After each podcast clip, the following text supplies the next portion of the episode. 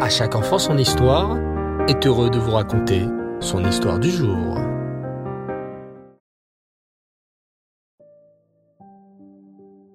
Bonsoir les enfants, Reftov, j'espère que vous allez bien et que vous avez passé une belle journée. Baou Hashem. Ce soir, j'aimerais vous raconter la suite de l'incroyable histoire de l'affaire Finali.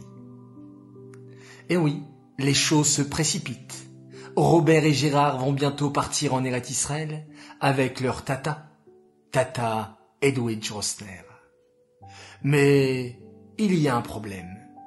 L'Église ne cesse de leur mettre des bâtons dans les roues, de leur faire des problèmes pour empêcher les enfants Finali de partir.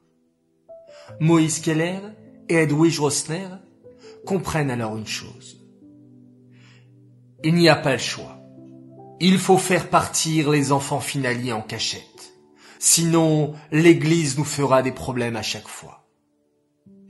C'est ainsi que Tante Edwidge va s'occuper de prendre deux billets d'avion en cachette pour les deux jeunes garçons.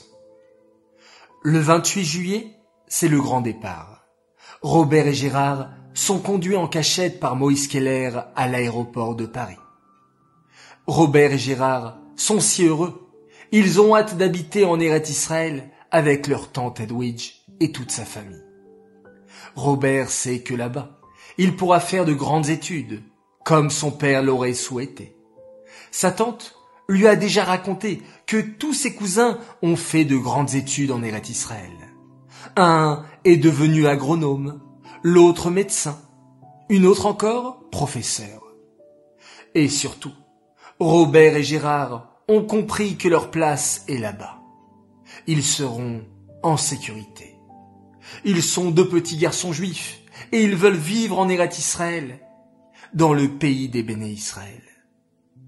Ça y est, l'embarquement a commencé. L'avion va décoller dans quelques minutes. De loin, Moïse Keller agite sa main pour dire au revoir aux deux petits garçons.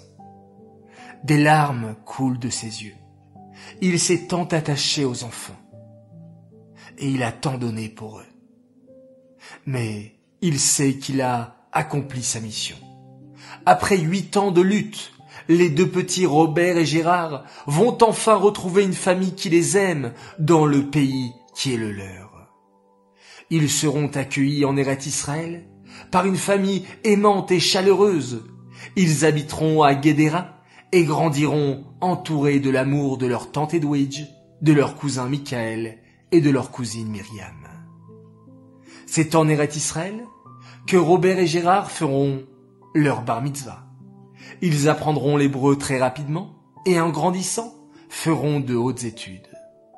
Robert Finali deviendra médecin, tandis que son frère Gérard effectuera une carrière militaire dans l'armée d'Israël. Des années plus tard, l'Église rédigera un texte, Repentir, pour demander pardon au sujet de l'affaire Finali. Robert et Gérard sont encore vivants aujourd'hui. Ils vivent tous deux en Eret Israël et sont âgés respectivement de 80 ans et 79 ans. L'affaire Finali est une histoire extraordinaire l'histoire de deux petits garçons juifs, capturés par l'Église, qui ont pu retrouver leur famille juive et leurs racines grâce à l'aide de tzadikim. N'oublions jamais les enfants, qu'une situation n'est jamais figée, que c'est jamais perdu, que tout peut s'arranger, et qu'un enfant juif reste juif tout au long de sa vie, attaché à Hachem, à la Torah et au mitzvot. Voilà les enfants, très fier d'avoir partagé cette histoire extraordinaire, celle de l'affaire Finali. J'espère qu'elle vous a plu. Et je vous dis à jeudi prochain pour de nouvelles aventures autour de notre histoire juive. Cette histoire est dédiée Leilou Nishmat, Suzy Messaouda, Batraï Matayesh, Aléa Shalom.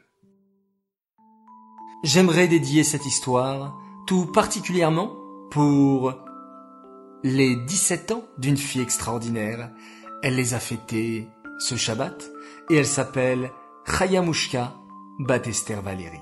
toute l'équipe d'À chaque enfant son histoire est à tes côtés et te souhaite un très très grand Mazal Tov, Admet Ave Esrim jusqu'à 120 ans, dans la joie et dans la santé.